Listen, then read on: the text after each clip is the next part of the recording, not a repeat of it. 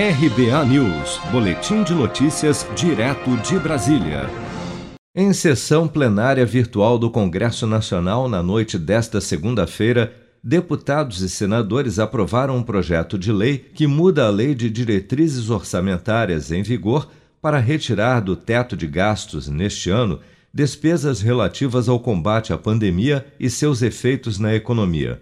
A proposta ainda permite que sejam bloqueados cerca de 9 bilhões de reais no orçamento de 2021 para despesas discricionárias, as quais o governo poderá usar para compensar despesas obrigatórias, como pensões e aposentadorias.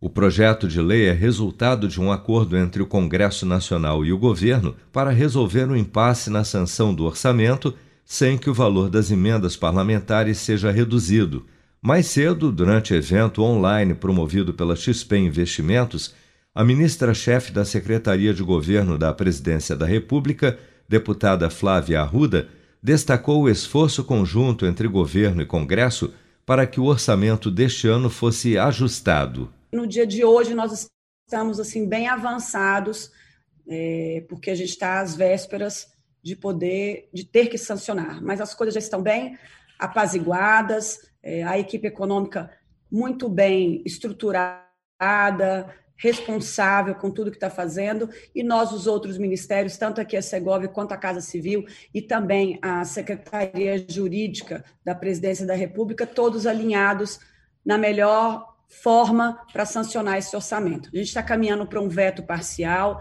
mantendo é, algumas emendas de relator, mas também fazendo um corte nas despesas é, obrigatórias, discricionárias, e ajeitando tudo isso para fazer o melhor orçamento, o mais responsável, o que é importante para esse momento que o país está vivendo.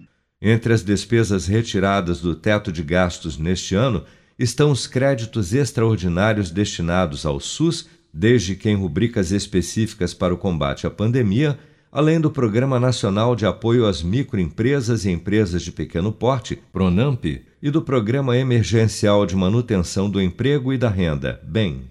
A proposta segue agora para o presidente Jair Bolsonaro, que tem até esta quinta-feira, dia 22, para sancionar o orçamento. Caso isso não ocorra, a matéria será invalidada. Se você quer começar a investir de um jeito fácil e sem riscos, faça uma poupança no Sicredi as pequenas economias do seu dia a dia vão se transformar na segurança do presente e do futuro. Separe um valor todos os meses e invista em você. Poupe com o Sicredi, pois gente que coopera cresce.